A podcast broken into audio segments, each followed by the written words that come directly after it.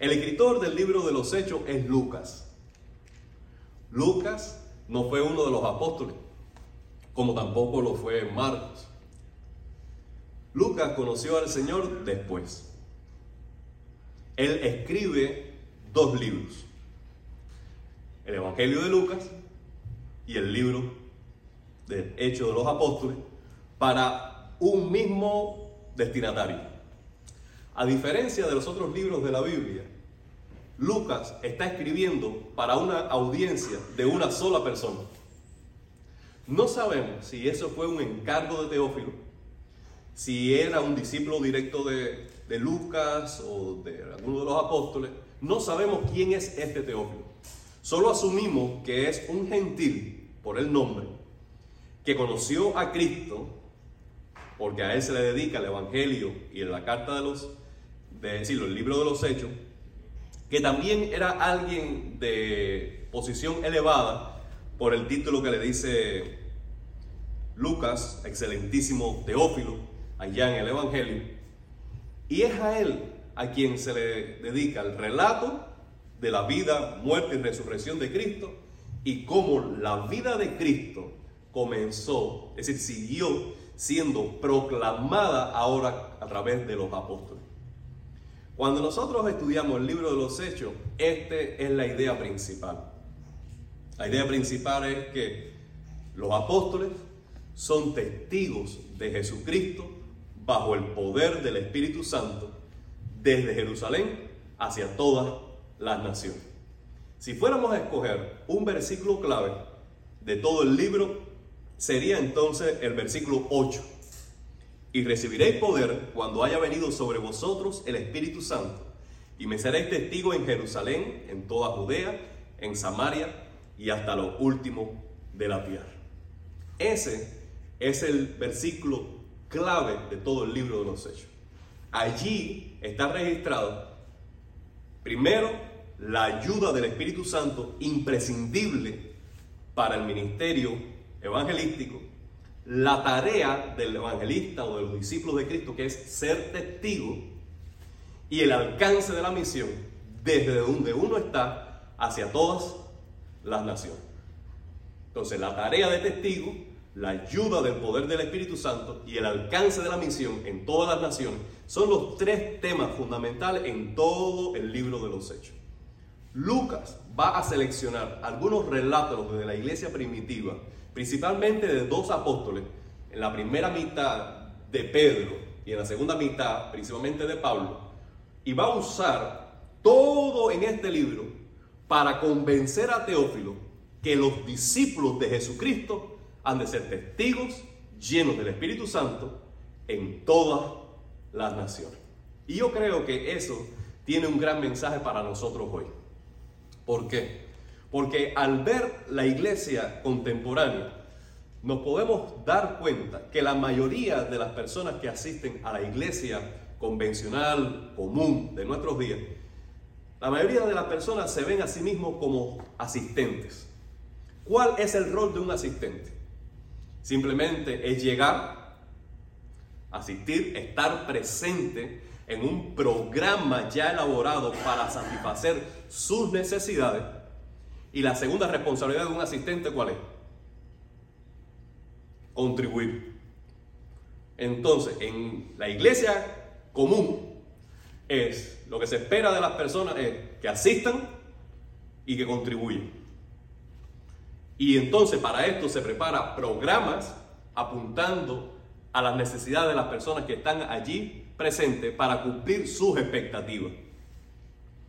Esto trae una gran trampa. Primero, quienes están dirigiendo tienen que acomodar el mensaje, acomodar el tiempo, las alabanzas y todas las cosas para satisfacer las demandas de los asistentes. Porque aquellos que están asistiendo, están asistiendo como quien asiste a cualquier otro negocio. Tú estás yendo, tienes tus expectativas y cuando tus expectativas no son cumplidas, simplemente ¿qué haces? Te levantas y te vas. El asistente se vuelve el centro de atención de la iglesia.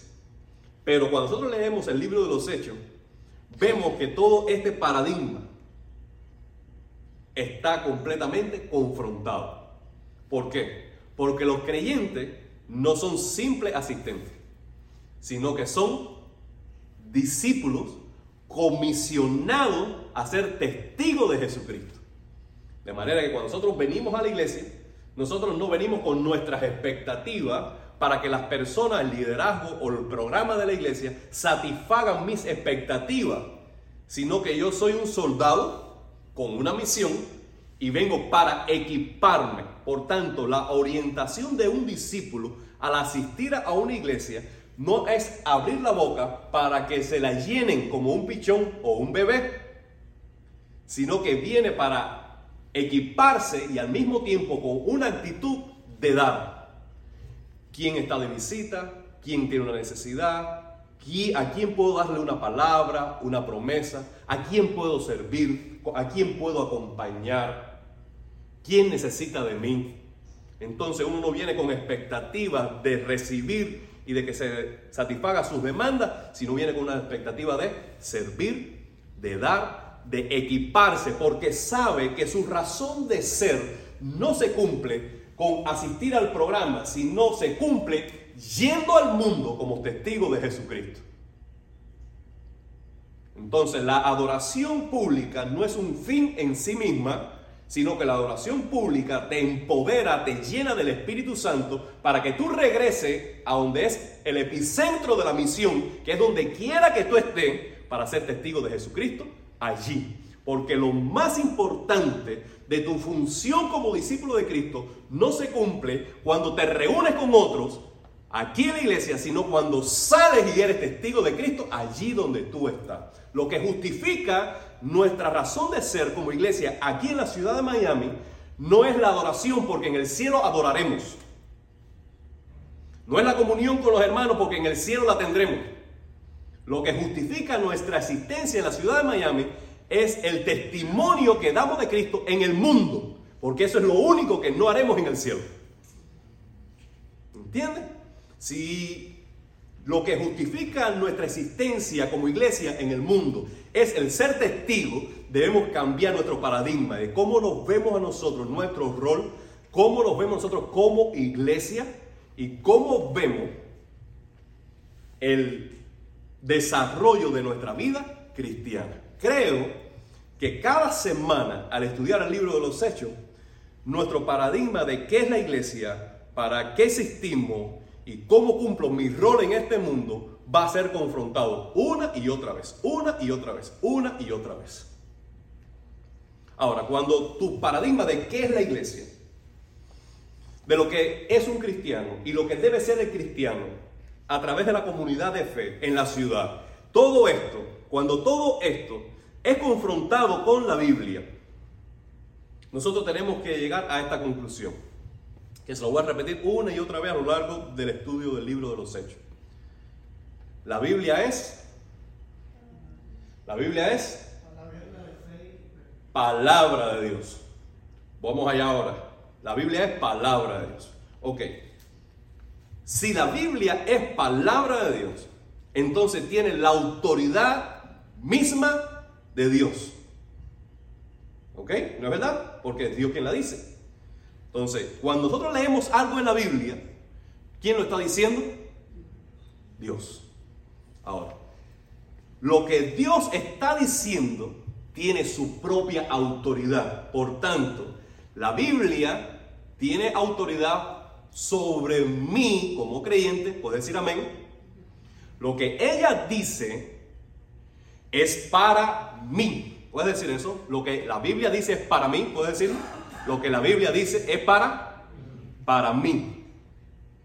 Para mí hoy. Y para mí ahora. Cuando nosotros nos acercamos así al libro de los hechos, algo tiene que cambiar. Porque no puedo estar de acuerdo de que el libro de los hechos es palabra de Dios con la autoridad de Dios, que es para mí, que es para Miami y que es para vivirlo ahora.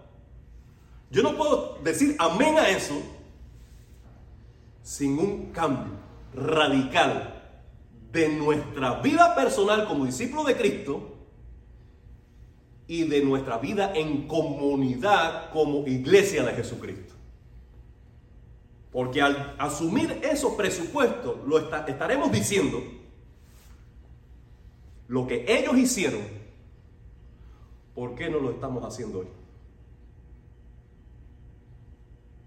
Y eso tendrá dos caminos, dos alternativas, dos resoluciones.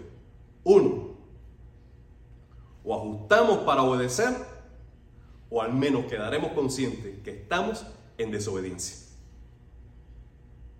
Lo mismo que es pecado. ¿Estamos de acuerdo? Teniendo estas bases, vamos a leer entonces los versículos del 1 al 11. En el primer tratado, oh Teófilo, hablé acerca de las cosas que Jesús comenzó a hacer y a enseñar. Hasta el día en que fue recibido arriba después de haber dado mandamiento por el Espíritu Santo a los apóstoles que había escogido, a quienes también después de haber padecido se presentó vivo con muchas pruebas indubitables, apareciéndoseles durante 40 días y hablándoles acerca del reino de Dios. Es interesante cómo Lucas hace un resumen de su propio evangelio en una sencilla frase. En el primer tratado, yo te dije, te conté todo lo que Jesús comenzó a... Muy bien. ¿A qué? A hacer y a enseñar. Es decir, que el Evangelio se resume en que Cristo es el centro. Y lo que debemos hablar de Cristo es lo que Él hizo y lo que Él enseñó. Lo que Él hizo, Lucas decide hacerlo, ponerlo primero, porque el reino de Dios vino con Cristo con tal poder que no fueron solo palabras, sino que fueron hechos portentosos, maravillosos. Más de cuántas personas sanó Cristo. ¿A cuántos ojos abrió Jesús? ¿Cuántos sordos hizo oír Jesús? ¿Cuántos colos hizo andar? ¿Cuántos paralíticos? Muertos resucitados, endemoniados liberados. Cuando Juan el Bautista, preso, envía a sus discípulos a Cristo y a preguntarle, ¿eres tú el Cristo o debemos esperar a otro? Jesús no usó palabra para responderle. En esa misma hora sanó, liberó y dijo, ve y dile a Juan lo que ustedes han visto. Porque el reino de Dios con Cristo vino con poder. En Lucas mismo, capítulo 4, versículo de 14 en adelante, Jesús está leyendo el libro de Isaías. Y él dice, el Espíritu del Señor está sobre mí por cuanto me ha ungido para, en otras cosas, forma, sanar, liberar, dar esperanza, predicar el año agradable del Señor, entonces, el poder del Espíritu estaba con Cristo para hacer maravillas. Esas maravillas no tenían un fin en sí mismas, sino que trataban de apuntar a que lo que decía Cristo era verdad. Las maravillas, las sanidades, eran señales que apuntaban a que Cristo era quien decía ser. Por eso Lucas está poniendo el hacer y las enseñanzas, el decir, juntos. Juntos. Esto lo vemos también en Marcos capítulo 2. Cuando en Marcos capítulo 2, cuatro amigos traen un paralítico a Jesús para que lo sanara. Jesús, ¿qué dice? tus pecados te son perdonados. Los presentes dijeron, pero ¿quién, qué autoridad tiene este para perdonar pecados? Jesús entonces les responde, para que vean que el Hijo del Hombre tiene autoridad para perdonar pecados. Dijo entonces al paralítico, levántate y anda. Entonces él se levantó y anduvo. esa obra extraordinaria de sanidad vino a confirmar lo que él decía, que tenía autoridad para perdonar pecados.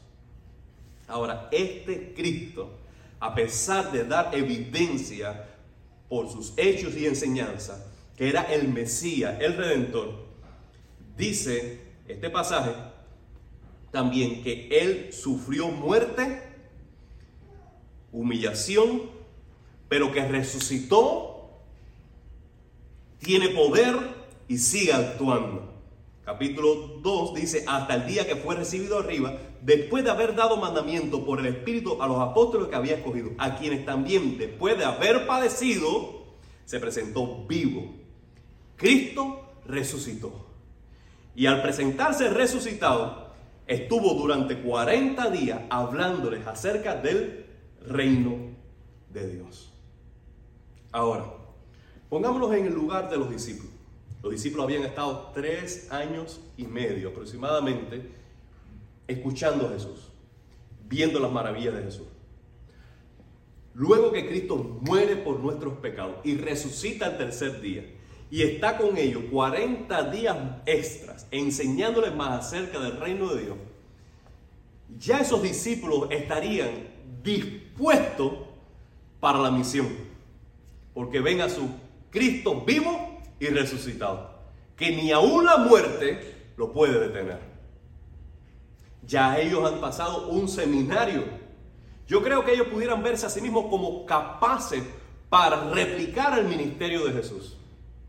Sin embargo, Cristo dice, todavía no están listos. Si ya tienen el conocimiento, si ya tienen la motivación, si ya tienen al mismo Cristo vencedor delante, ¿qué necesitarían ellos?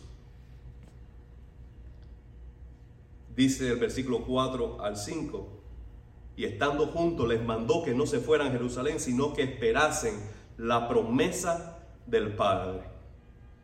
Cuando nosotros leemos en Lucas, perdóneme, Juan capítulo 14 y el 16, Jesús le dijo a sus discípulos, no les dejaré huérfanos, sino que les enviaré el Espíritu Santo. El Espíritu Santo que estará con ustedes y estará en ustedes para siempre el Espíritu Santo que le guiará a toda verdad. El Espíritu Santo que convencerá al mundo de justicia, de juicio, de pecado. El Espíritu Santo que va a ser su abogado, su paracleto, aquel que va a estar con ustedes al lado suyo para ayudarle. Esta es la más preciosa de todas las promesas que encontramos en la Biblia. Y es la promesa de la recepción del Espíritu mismo Dios mismo en persona. Exceptuando esta promesa, toda la demás promesa es dádivas de Dios. Pero en esta es Dios mismo dándose a los discípulos. Ya lo había dicho en la última semana del ministerio de Cristo y ahora retoma el tema y le dicen, ustedes deben esperar. Sin el Espíritu Santo le será imposible hacer la tarea de testificar de mí en todas las naciones. Nada puede sustituir la llenura del Espíritu Santo en la vida de un creyente. Ni el conocimiento, ni la experiencia ministerial, ni Cristo mismo, ni una experiencia con Cristo mismo de conversión, de salvación, puede sustituir la necesidad que tenemos cada uno de nosotros de ser llenos del Espíritu Santo. Por eso Él dice, ustedes necesitan esperar. Y la espera no es algo que a nosotros nos agrada. Cuando nosotros estamos en medio del tráfico en un horario pico, nosotros quisiéramos volar. Volar. Cuando tú estás en una consulta médica y te ponen un apoyo para las 2 de la tarde y son las 3 y media y no te han dejado pasar, tú quieres volar la cabeza de cualquiera. Cuando uno tiene novia, uno no quiere esperar. Uno quisiera que el tiempo pasara así rápido y el noviazgo fuera lo más corto posible porque uno quiere consumar el matrimonio, tener familia, estar con el ser que ama, que nada lo separe. La espera realmente no es agradable, no es agradable. Cuando una mamá tiene nueve meses que esperar para conocer a su, a su bebé, cuando llegue el mes sexto, séptimo, ya esa ansiedad se multiplica porque tú quieres que eso termine pronto, ese proceso termine pronto para tener en tus brazos al bebé, la bebé que tanto amas aún antes de nacer. Realmente Nadie opta por esperar. Nosotros necesitamos esperar. Pero no es que lo elegimos, Eric. Sino we have to do it. We need to wait en el tiempo de Dios, la forma de Dios, la ayuda de Dios, los recursos de Dios. Nosotros necesitamos esperar.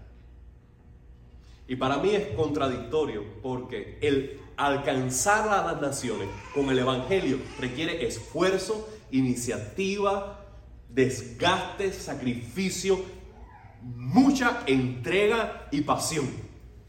Sin embargo, sin embargo, nosotros necesitamos reconocer desde el principio que no es por nuestra buena voluntad, no es por nuestra fuerza, no es por nuestro sacrificio, no es por nuestra creatividad, no, no es por nuestras buenas decisiones, no es por nosotros que el Evangelio va a ser proclamado y las naciones van a ser alcanzadas para el reino de Dios.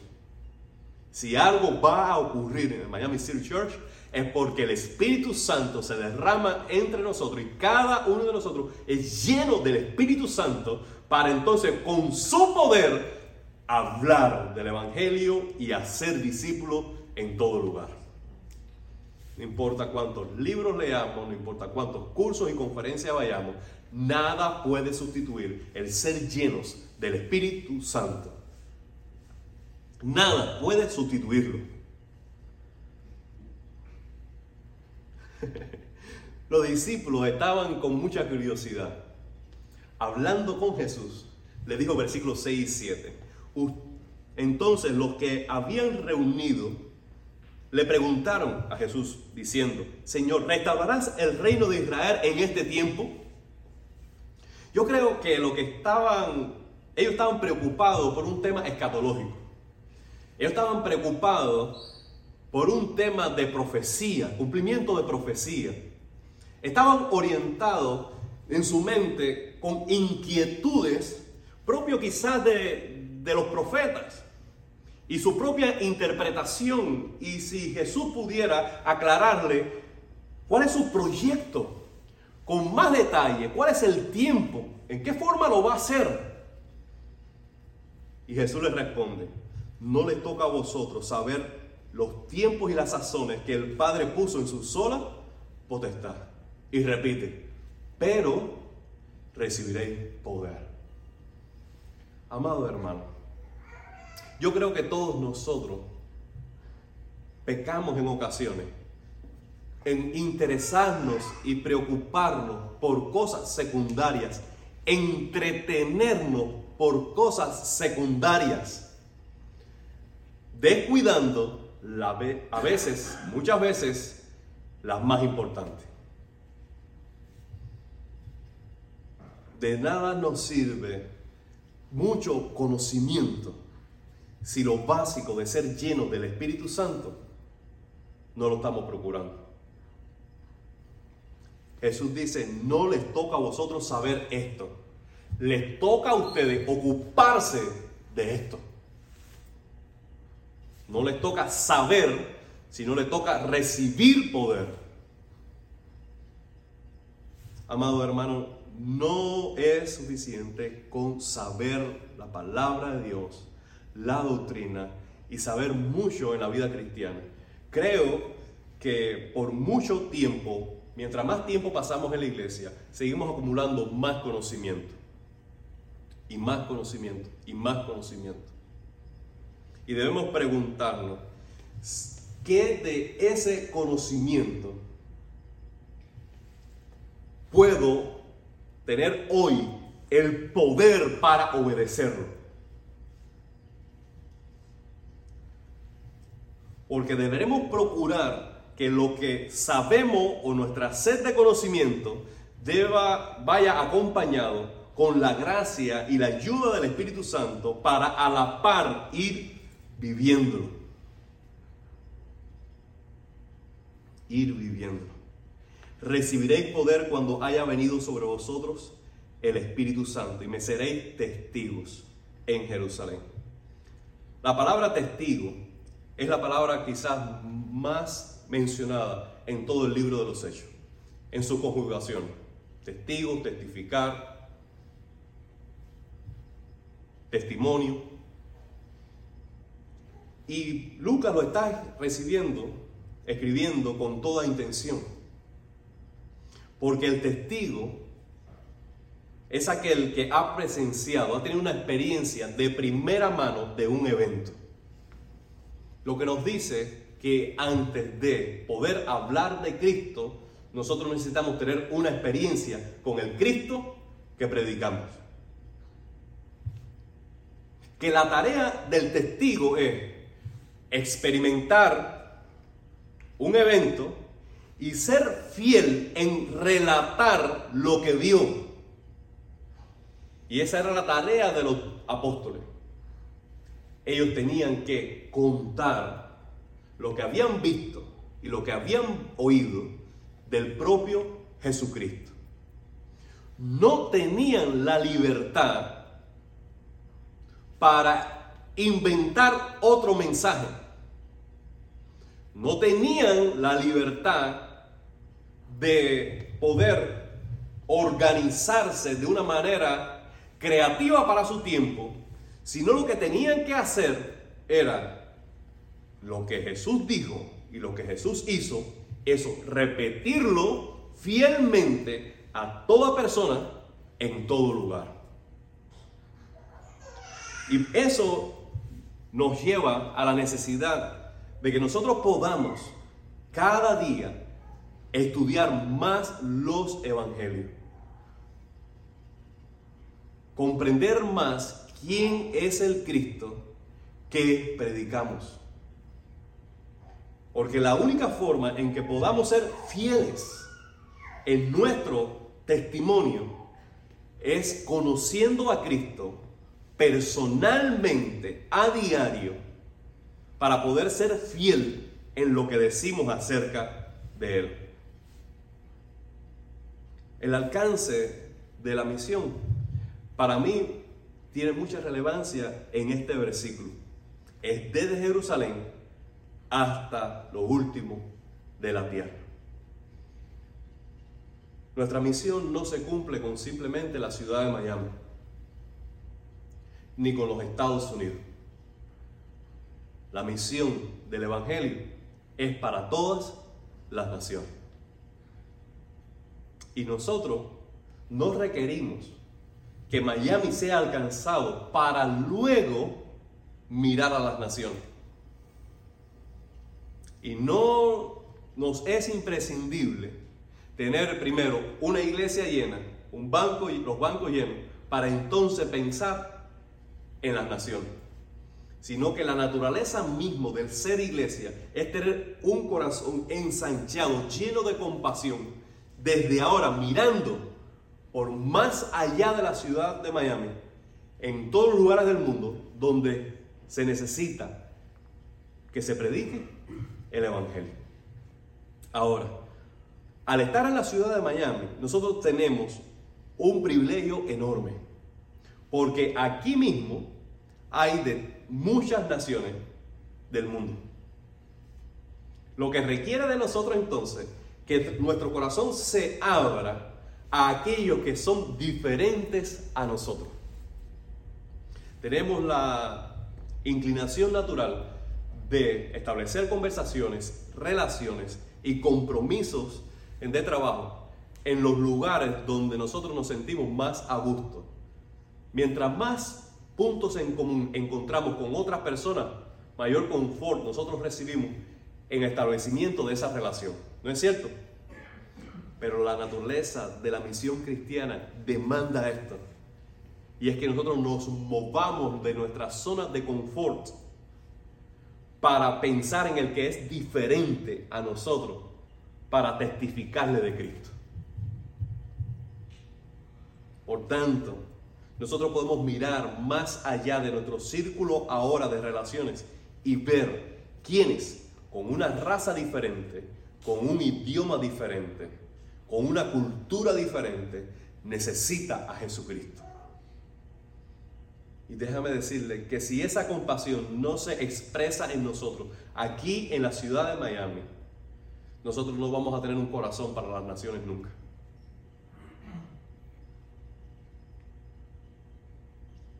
Jesús dice, el Evangelio le ha sido dado a ustedes para que ustedes venzan, superen, conquisten todas las barreras establecidas por las culturas de los hombres. ¿Qué hubiese sido de nosotros si esos cristianos de Jerusalén no hubiesen sido fieles en predicar a Cristo desde Jerusalén hasta el fin de la tierra? Bueno, para darle alguna palabra de aliento al respecto, nosotros vemos que en los primeros capítulos de Hechos, la iglesia, aunque recibió este mensaje, y aunque recibió el poder del Espíritu Santo, ellos no querían moverse de Jerusalén. Y lo que sucedió en el capítulo 8 es que Dios permitió que entonces comenzara la persecución. Y todos fueron esparcidos de Jerusalén, excepto los apóstoles. Y en el capítulo 8 nos dice que donde quiera que ellos iban, fueron llevando a Jesucristo. Les voy a dar un, un detalle curioso. Aquí estamos leyendo este mandamiento de recibir poder para ser testigo desde Jerusalén hasta el último de la tierra. 1.8.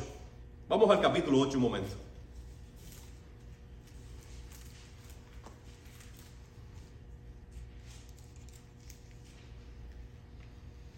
Ahora 8.1. Elizabeth, ¿puedes leer?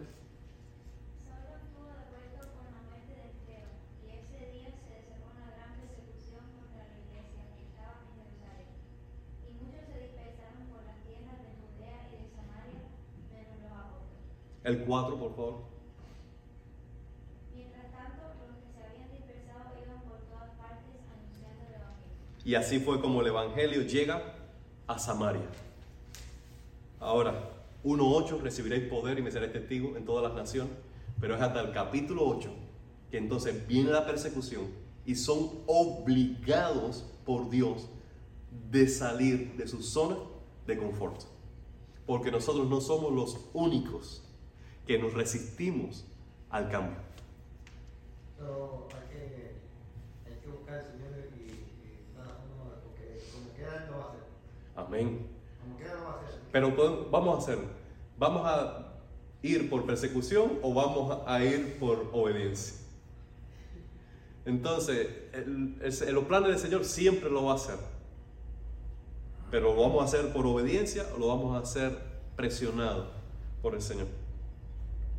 Dice la palabra de Dios que en el versículo, el versículo 9 en adelante, y habiendo dicho estas cosas, viéndolo ellos, fue alzado y recibido, y, les recibió una nube que lo ocultó de sus ojos. Y estando ellos con los ojos puestos en el cielo, entre tanto que se iba, he aquí que se pusieron junto a ellos dos varones con vestiduras blancas, los cuales también le dijeron, varones Galileo, ¿por qué estáis mirando al cielo?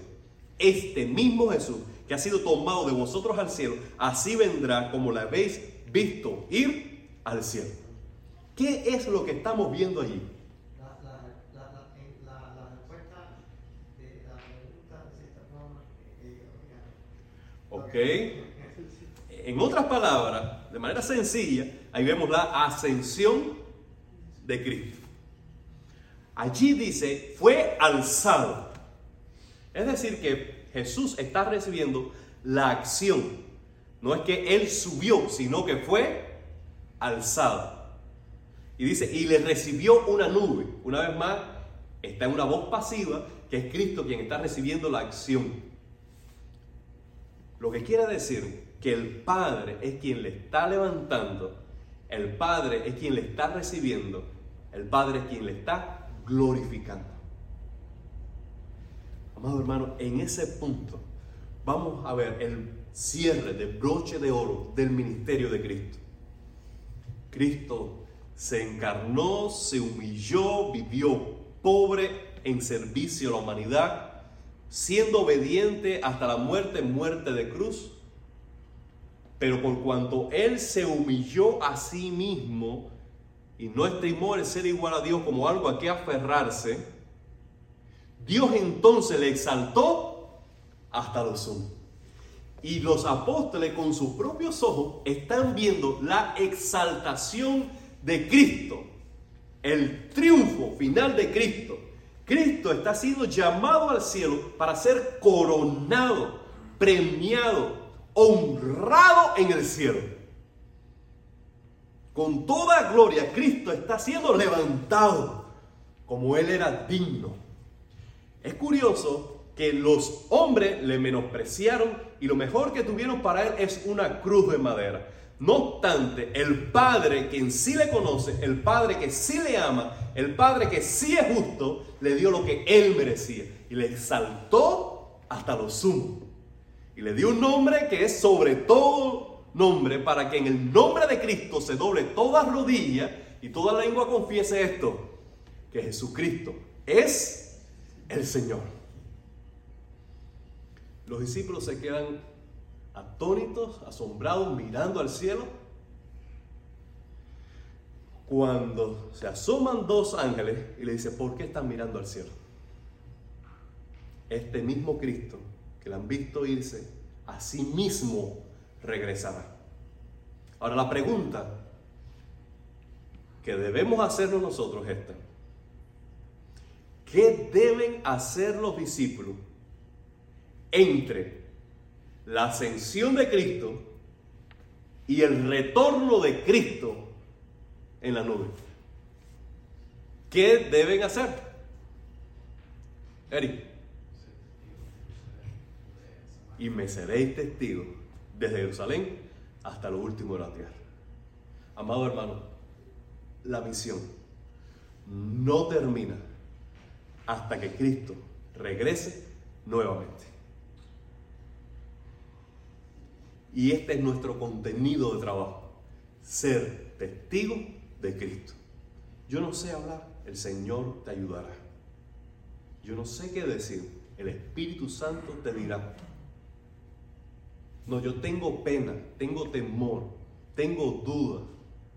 del Espíritu Santo será suficiente, cualquiera que sea tu limitación, ya sea de conocimiento, ya sea de habilidad, ya sea de experiencia, el Espíritu Santo es suficiente. Y debemos creerlo. Debemos creerlo. Ahora, cuando nosotros leemos este pasaje, tenemos que llevarlo para nosotros hoy y decir, bueno, hemos leído este pasaje, hemos meditado brevemente en él. La pregunta es, ¿cómo puedo vivir este pasaje en esta semana? ¿Qué puedo hacer para vivir este pasaje? Bueno, yo te recomiendo lo primero. Procura más y más ser lleno del Espíritu Santo. De una vez y para siempre, estemos convencidos que nada puede sustituir la acción y el poder del Espíritu en nuestra vida. Nada. Ni haber sido salvado ya, ni tener el conocimiento de 30 años en la vida cristiana, ni tener experiencia, ni haber tenido los mejores maestros, ni los mejores pastores. Nada puede sustituir el hoy ser lleno del Espíritu Santo. Ahora, ¿cómo podemos ser llenos del Espíritu Santo? Les voy a decir tres formas sencillas al menos para crecer en ella. Uno, el estudio diligente y sistemático de las escrituras. diligente y sistemático. Cuando nosotros leemos, se los voy a dejar de tarea, Efesios capítulo 5, del 18 en adelante, donde dice ser llenos del Espíritu Santo y no embriaguez con vino, en lo cual hay disolución. Los efectos de ser lleno del Espíritu Santo que vienen después son los mismos que aparecen en Colosense cuando Pablo dice, la palabra de Cristo abunde en ustedes. Búsquelo, repase su Biblia, Efesios 5 y en Colosenses. Lo que quiere decir es que el Espíritu Santo llena tu vida en la misma medida que tu vida es llenada con la palabra de Dios. Porque lo que el Espíritu Santo usa para llenar tu vida es palabra de Dios. El Espíritu controla tu pensamiento, tus actitudes, tus decisiones, tu comportamiento a través de la palabra escrita de Dios. Por tanto, si queremos ser llenos del Espíritu Santo, debemos estudiarla diligentemente y sistemáticamente. Segundo es buscar a Dios en una oración apasionada. No una oración de rutina, no una oración de mentalidad de cepillo de dientes. ¿Usted sabe cuál es esa mentalidad, Cristian? ¿No sabe cuál es la mentalidad de cepillo de dientes? Cuando nosotros debemos, no es que lo hagamos, pero que debemos usar el cepillo de dientes. ¿Eh? ¿Cuándo? Cada vez que comemos. ¿Qué hacemos nosotros? Vamos a, comer y ¿qué hacemos? Padre, gracias por estos alimentos, que estén ricos, por favor. Haz el milagro. Amén. Y cuando vamos a, la cena, hacemos exactamente lo mismo. Si nuestra vida de oración consiste en la suma de nuestras oraciones, con la comida, déjame decirle que no podemos aspirar a ser llenos del Espíritu Santo. Si tú quieres ser lleno del Espíritu Santo, tú necesitas buscar desesperadamente a Dios como una necesidad suprema. Buscar a Dios apasionadamente. Recuerden como predicamos semanas atrás, que el tiempo que dediquemos a la oración será la expresión real, la expresión real de cuánto deseamos de verdad a Dios. No por mucho que lo digamos, no por todo lo que sintamos, no por nuestras buenas intenciones, no, sino por el tiempo real que dediquemos orando. Hay una relación directa entre el tiempo apasionado de oración y la plenitud del Espíritu en tu vida. Poca oración, poco del Espíritu. Mucha oración, mucho del Espíritu. Nada de oración, nada del Espíritu. Nada del Espíritu. Lo que no hagamos basado y confiado en la oración, lo estamos haciendo basado y confiado en nuestra carne. Aquello por lo cual no oramos es porque decimos, aun cuando no lo hagamos exteriormente, no lo hablemos, pero sí estamos convencidos de que nosotros podemos. Cuando sabemos que no podemos, entonces vamos y oramos. Por tanto, todos esos asuntos que nosotros emprendemos sin oración, simplemente están evidenciando cuán autosuficientes somos. Que pensamos que podemos emprenderlo, desarrollarlo y tener éxito sin la ayuda del Espíritu. tanto, hay que crecer en oración. Y por último, lectura de la Biblia, oración y comunión con los hermanos. Cuando nosotros crecemos en intimidad como comunidad de Cristo y nos ministramos unos a otros y nos enseñamos unos a otros y cuidamos los unos de los otros, aquí en la amistad cristiana florece la plenitud del Espíritu Santo. Porque nos necesitamos los unos a los otros. Creo que si queremos una tarea para la próxima semana sería esta. Crecer más en la lectura y en el estudio de la Biblia, crecer más en el tiempo de oración y crecer más en la intimidad que podamos tener los unos con los otros. Eso fue lo que hicieron los discípulos. Y llegó Pentecostés y se derramó el Espíritu Santo. ¿Puedes decir amén? Vamos a orar.